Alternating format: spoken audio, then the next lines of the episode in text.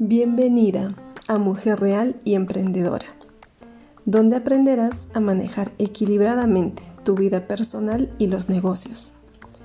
Soy Wilda Velarde, emprendedora, madre, me encanta el café y amo ayudarte en estos tiempos. Creo firmemente en el yo quiero y yo puedo. Y si estás aquí es porque ya estás lista y decidida a ser feliz emprendiendo. Así que atenta al capítulo de hoy.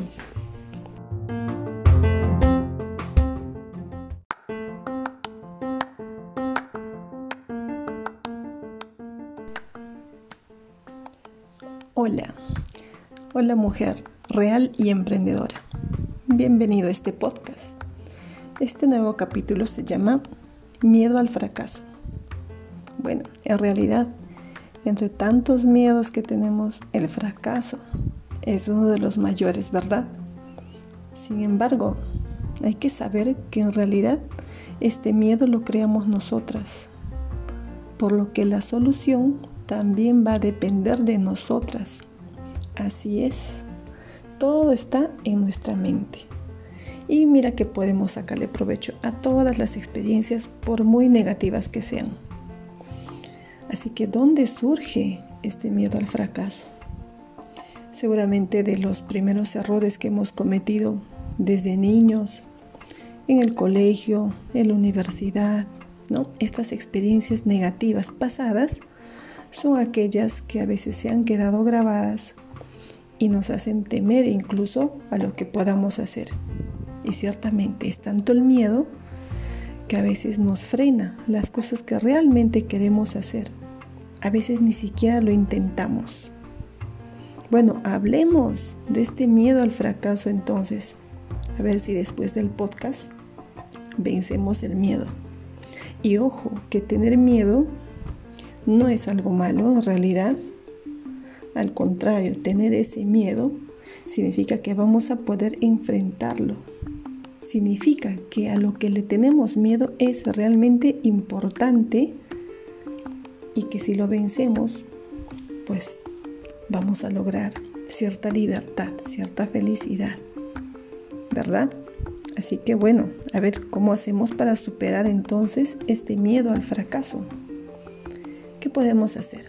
Bueno, por lo pronto, sé que cuando has tenido miedo a fracasar es porque has visto todas las posibilidades negativas, ¿no? Si tenías el miedo a fracasar, en este caso quizás en un negocio, entonces, ¿qué es lo peor que te puede suceder? Que vas a perder toda tu inversión de dinero, que a nadie le va a gustar tus productos o tus servicios, o incluso lo peor, a veces ni siquiera, ni siquiera el temor es a perder o a fracasar el tema material. A veces el miedo está en realidad al qué dirán, qué va a decir la gente, qué van a decir mis amigos, mi familia. Uy, uy, uy, ese es hasta otro tema de podcast pues sí, esa negatividad, ese miedo al qué dirán las personas que nos rodean a veces es lo que más nos frena incluso, más que el miedo a perder dinero, más que el miedo a perder el tiempo, debe ser el qué dirán. Pues sí, muchos buscamos la aceptación, algunos más que otros. Buscan la, palmadita en la espalda, buscan el, el dedito arriba, buscan los likes, buscan, buscan hasta los seguidores. Bien, ese sentido de aceptación también cuando ya es mucho, a veces también genera este miedo al fracaso o miedo en todo caso al rechazo, ¿no? Pero entonces, ¿cómo podemos superar este miedo? Bueno, si has pensado todas las posibilidades de que va a suceder algo malo, pues entonces al menos date la oportunidad y date el tiempo de pensar todas las posibilidades de que esto resulte positivo. Y para ello hay que planificar. Planifique estratégicamente qué podría suceder en el mejor de los casos. Es decir, si tú al menos utilizas las herramientas correctas o al menos intentas hacer bien las cosas, es decir, no solamente piensas lo peor que sucedería, sino eh, si te capacitas, te orientas, le pones fecha, le pones límite a algunas cosas, ¿ok? Utilizas tu almanaque, tu agenda, tu calculadora, tú misma te das tus palmaditas en la espalda. Si planificas cómo vas a realizar esta, esta actividad, sea un emprendimiento, sea incluso hasta bailar, si te gusta bailar y tienes miedo a, a roche o a la vergüenza, bueno, roche se dice en Perú, a la vergüenza, igual lánzate. ¿Qué sería lo peor que podría pasar? Creo que lo que peor podría pasar sería que no lo hagas. Sería que llegues a tu vejez o bueno, lo peor sería quizás estar enfermo o enferma y que te arrepientes de no haberlo intentado al menos.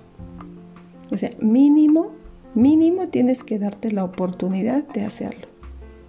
Te cuento una, anécdota, ahora que me acuerdo. Bueno, yo tengo más de 30 años y más o menos casi ya los 30, ya con, con mis dos hijos, tenía a mi hija que estaba en una academia de baile y para finalizar el curso, pues tenían que hacer una demostración ante todos los papás de lo que habían aprendido en sus clases de baile de vacaciones. Justo unos días antes de que ella acabe las clases, había ido yo con mi pareja a practicar unos, unos pasos de baile en realidad para desestresarnos y todo eso. Y al profesor no se le ocurrió mejor idea que nosotros también bailáramos en el cierre del evento. Y estaba con tantos ánimos y dije, sí, claro, sí. Y además iba a bailar una marinera, que es una danza tradicional de mi país. Dije, ¿por qué no? Voy a aprender. Y tuvimos, creo, dos o máximo tres clases de baile. Al final tuve que sacar más pasitos de YouTube y practicar en casa. Todo estaba bien. Hasta el día del evento. Se presentan los niños, aplausos por aquí, fotitos por allá.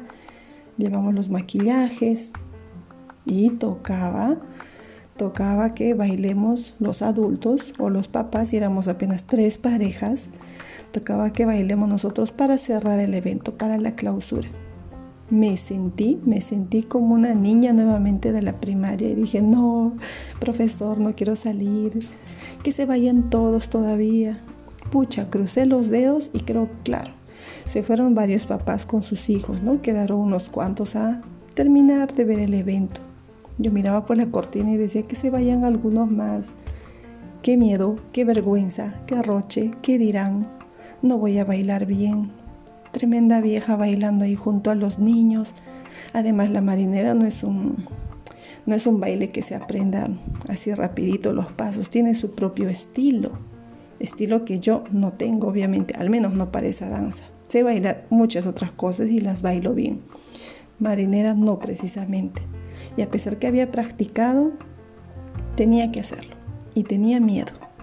Miedo a fracasar, miedo a caerme, miedo a que me olvide los pasos, por supuesto, sí, si había entrenado solo tres días.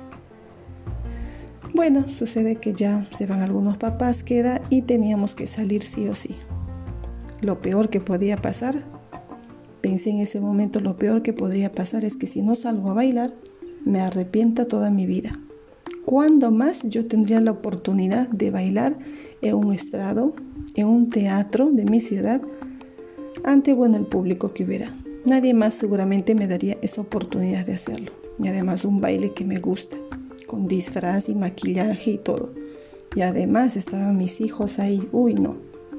Lo peor que podría pasar sería no hacerlo. Y dije, no, lo hago, salgo, y haré lo mejor que pueda. Total, he practicado, he planificado para este día.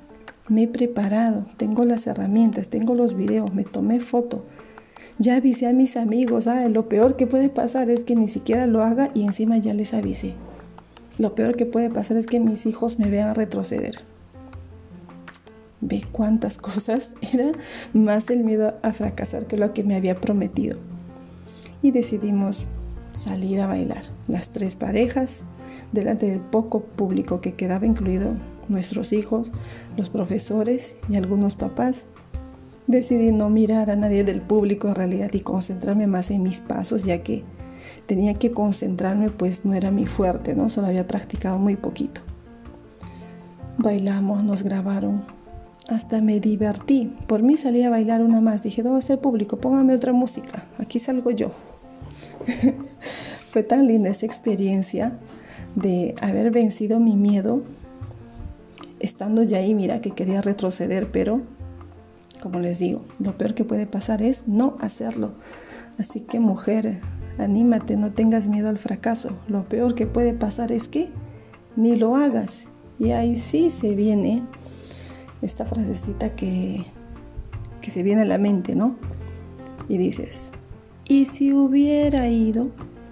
¿Y si lo hubiera hecho? ¿Y si me atrevía? ¿Y si invertía? ¿Verdad?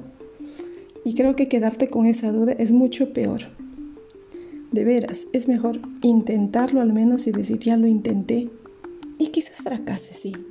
Lo más probable es que la primera vez que hagas algo con desconocimiento, sin planificación, lo más probable es que fracases. Y, y que con eso, mujer, fracasaste. Pero ¿para qué sirve el fracaso? Algo que seguramente vas a escucharme decir seguido es que vas a aprender solamente del fracaso. Sí, efectivamente, solamente aquel que se equivoca va a poder aprender más. No vas a aprender, mujer, leyendo libros, no vas a aprender solamente viendo videos, ni siquiera vas a aprender solamente oyendo estos podcasts. Para nada, tienes que tomar acción, tienes que hacerlo ya. Claro que si quieres minimizar esos errores, como te digo, planifica, visualiza, trata de de reducir esos riesgos, ¿no? Para que tampoco pues, sea un fracaso rotundo. Al menos dirás, bueno, llegué hasta aquí, creo que con un segundo intento lo voy a hacer mejor, ¿cierto?